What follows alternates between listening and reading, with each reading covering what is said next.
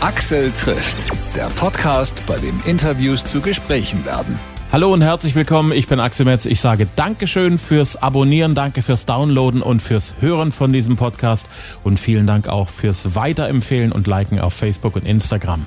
Mein aktueller Gast ist der Musiker mein aktueller Gast ist der Musiker Craig Saunders, ein Drittel von der Band Mighty Oaks, deren Sänger Ian Huber ja in der letzten Staffel von Sing My Song mit dabei war.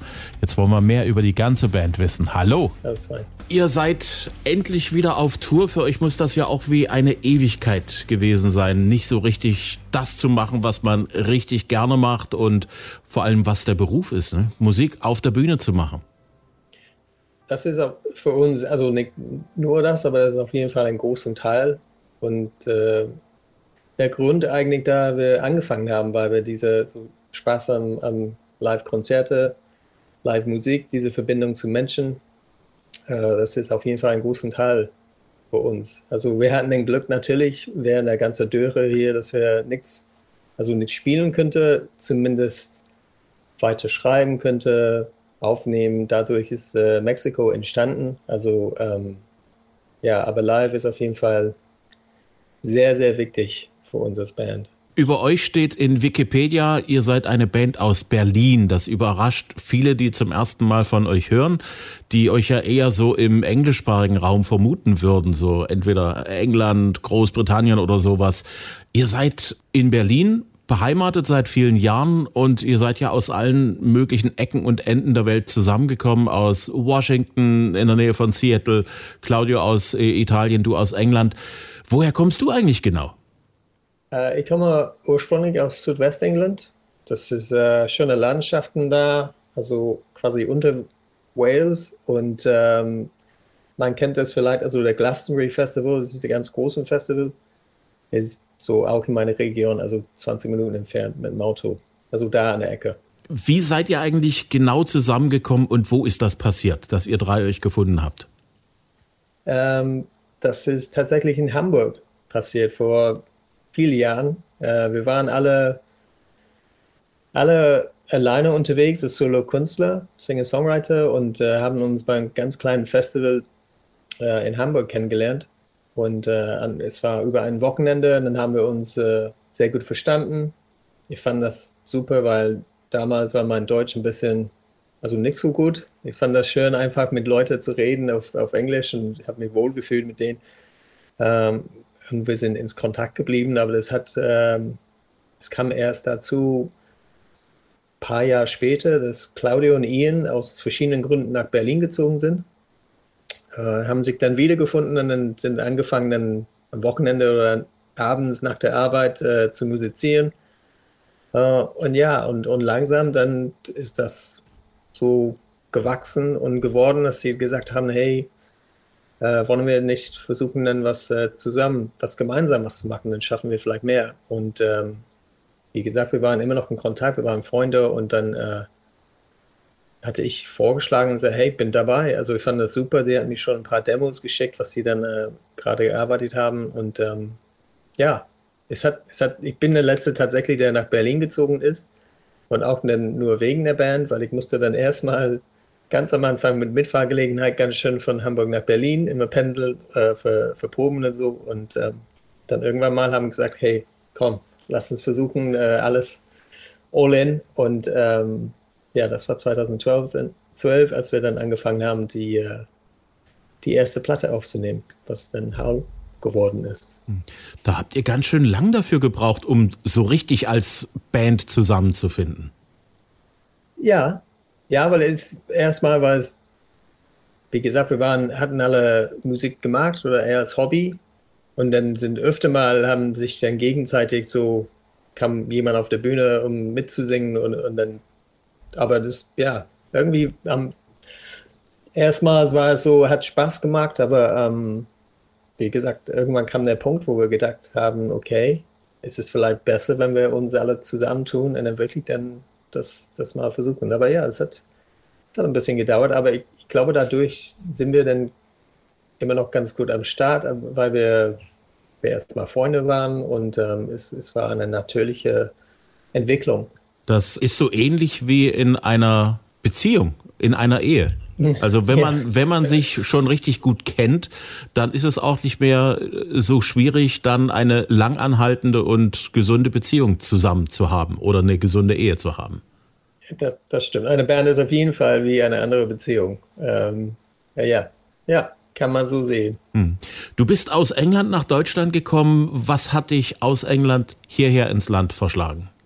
Also mich, mich persönlich war, war die Liebe. Meine damaligen Freundin, jetzt Frau, also es läuft immer noch, sehr gut.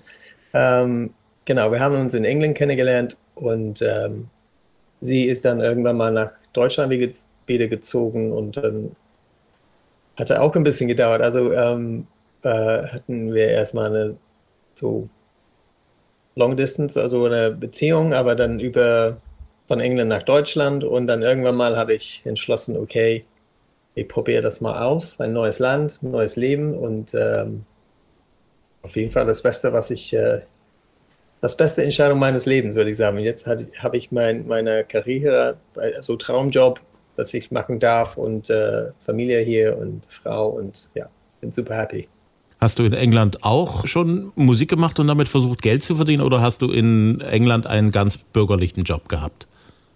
Äh, ja, also ich habe ich hab Musik gemacht, es war wie, wie viele am Anfang eher Hobby. Man hofft, dass man dadurch ein bisschen Geld machen kann. Ähm, bevor ich nach Deutschland gezogen bin, war ich in London und da habe ich schnell gemerkt, okay, wenn ich hier lebe, bin ich nur am Arbeiten, um die Miete zu bezahlen und habe dann wenig Zeit und Energie, um Musik zu, überhaupt zu machen. Äh, und das war quasi dann der, der Punkt, wo ich äh, mich entschieden habe, ähm, nach Deutschland zu ziehen und was an, komplett anderes zu, zu versuchen. Aber ja, in England hatte ich eher normalen, sag ich mal, Jobs, also nichts Besonderes. Mighty Oaks, die mächtigen Eichen als Bandname. Wer von euch dreien hatte die Idee zu dem Namen? Das kam äh, Claudio und, und, Ian, ich weiß nicht, die haben da mit, miteinander gechattet irgendwann mal, als sie noch bei der Arbeit waren. Dann, dann gab es dann äh, so SMS oder ähm, und es kommt tatsächlich von einer, ist ein Spruch, ein, ähm, das heißt auf Englisch, ähm, Mighty Oaks from Little Acorns Grows. So, insofern, dass diese mächtige Eiche fängt auch nur an, ist so ganz kleine Eiche oder der, der Aussprache äh, Acorn. Hm. Das, ist der, das ist der Samen genau, von der Eiche, genau. genau. Und der Gedanke dahinter war, dass wir als drei solo kleinen nichts wirklich geschaffte Künstler, wenn wir uns zusammentun, dann wachsen wir vielleicht oder können wir was Größeres bekommen.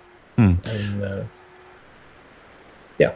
Sehr schön. Sind wir, sind wir noch dran. Ein sehr schönes sprachliches Bild. Wenn man euch so zuhört, wenn ihr singt, also mir fällt da ganz spontan immer als allererstes Crosby, Stills and Nash an. Wie wichtig war es euch für euch so, so diesen dreistimmigen Gesang so so zu perfektionieren? War das schon von Anfang an der wichtigste Bestandteil eurer Musik?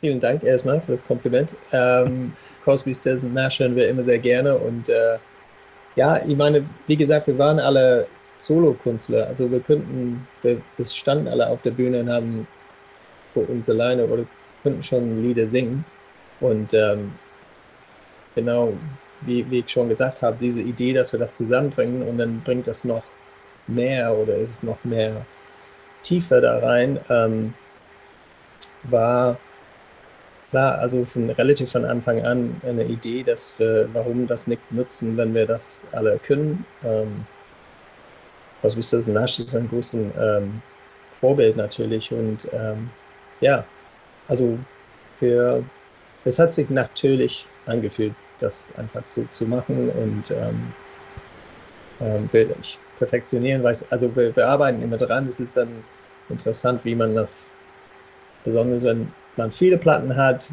äh, wie man das immer so macht, dass es nicht immer das Gleiche ist. Oder manchmal ist es auch schön, wenn vielleicht nur zu zwei singen oder diese verschiedenen Konstellationen hm. ähm, da reinzubringen. Manchmal, ja. Wer hat dich eigentlich musikalisch so in deiner Jugendzeit inspiriert? Was waren so deine Vorbilder, die du gerne gehört hast? War das auch alles so aus der Folk-Ecke?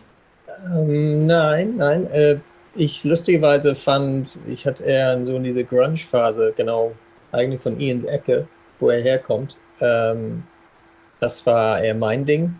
Bin erst spät zur Musik überhaupt gekommen. Erst mit 17 habe ich angefangen, Gitarre zu spielen. Ähm, und ähm, also ja, er hatte eine Phase ein bisschen rockiger, also nicht zu extrem, aber ja, Grunge auf jeden Fall war für mich ganz groß.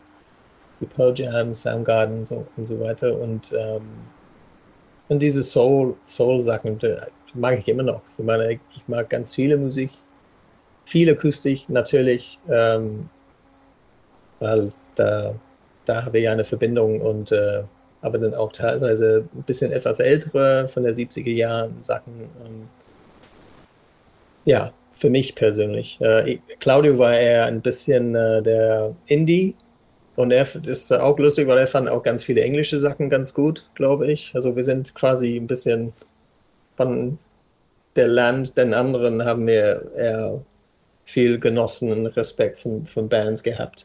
Mhm.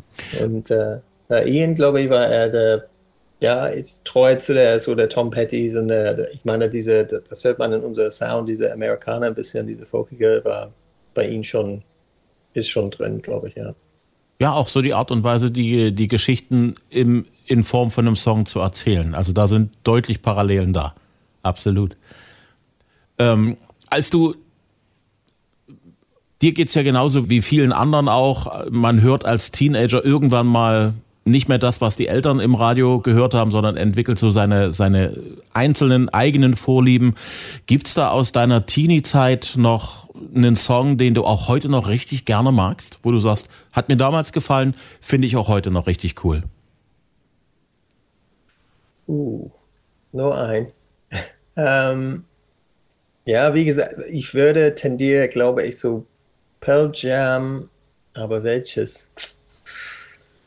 Oh, schwer.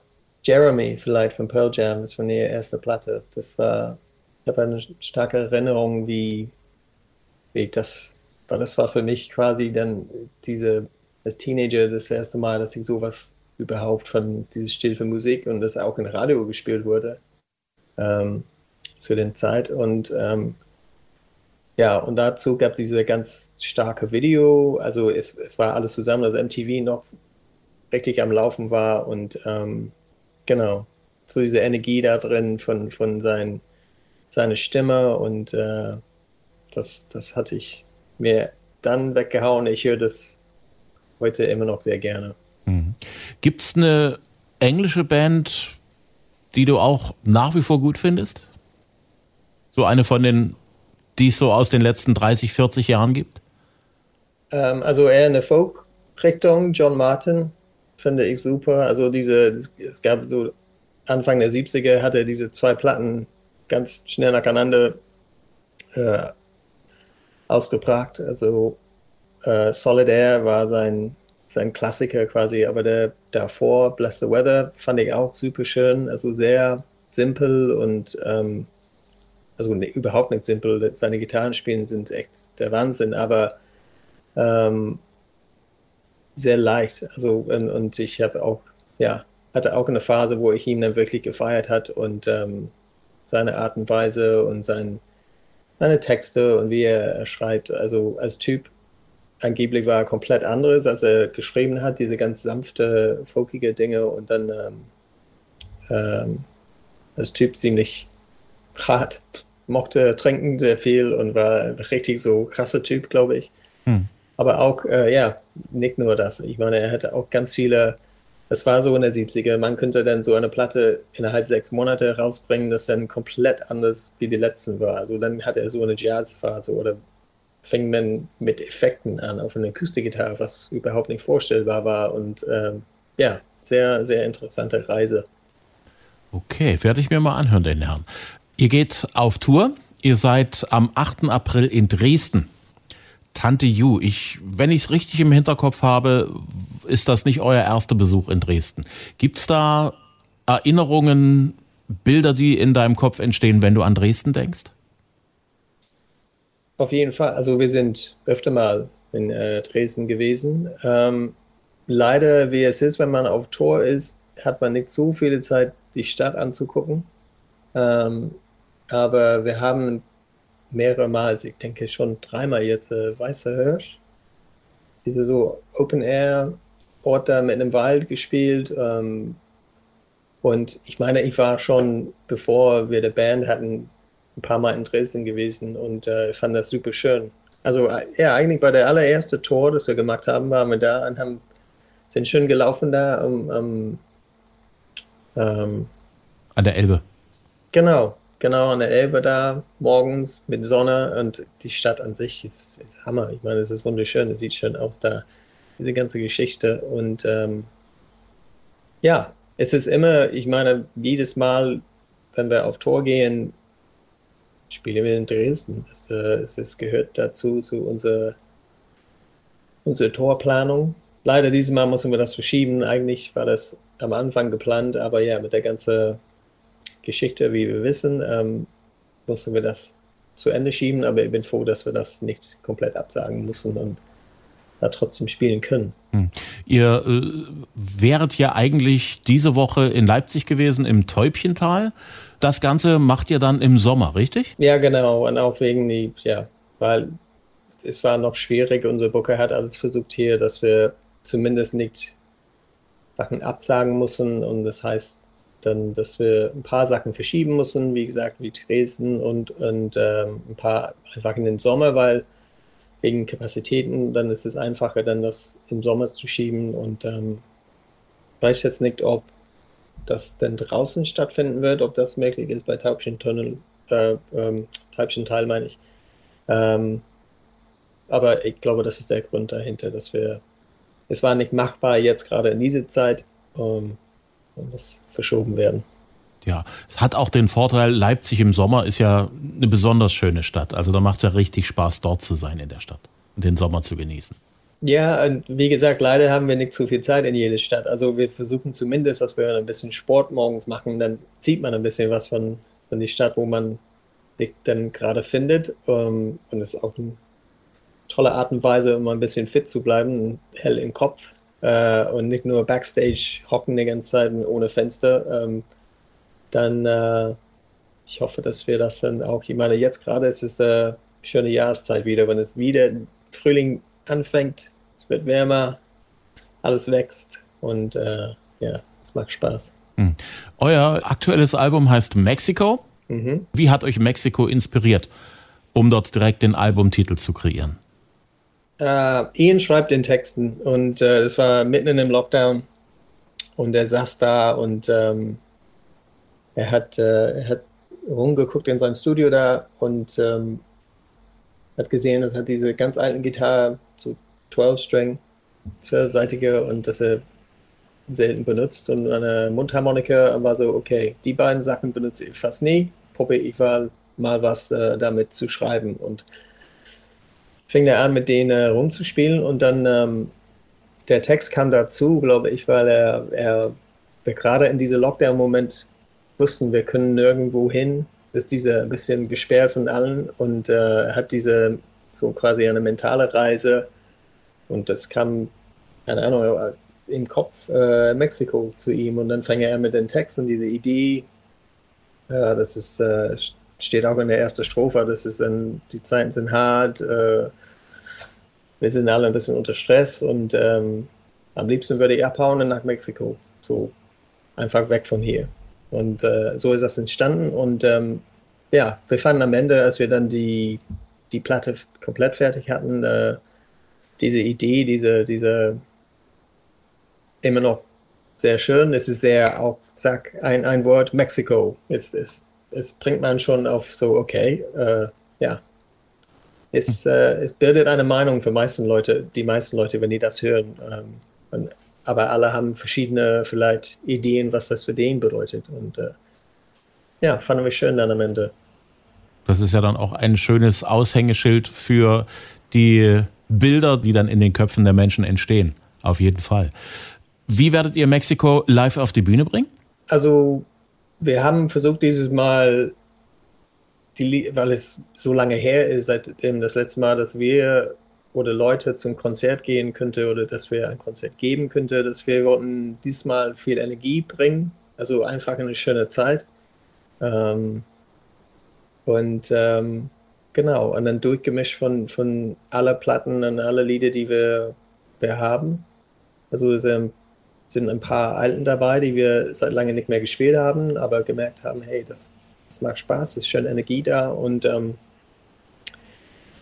passt ganz gut rein in diese Reise und ähm, ja, genau. Es, oft wie uns, unser Konzert sollte ein bisschen eine Reise sein zwischen entweder verschiedene Phasen von verschiedenen Platten ähm, und Energie. Es ist dann diese Tiefe an rein und ein bisschen, dass die Menschen für eineinhalb Stunden oder sich einfach da verlieren können ein bisschen und, und einfach ein bisschen loslassen und das genießen.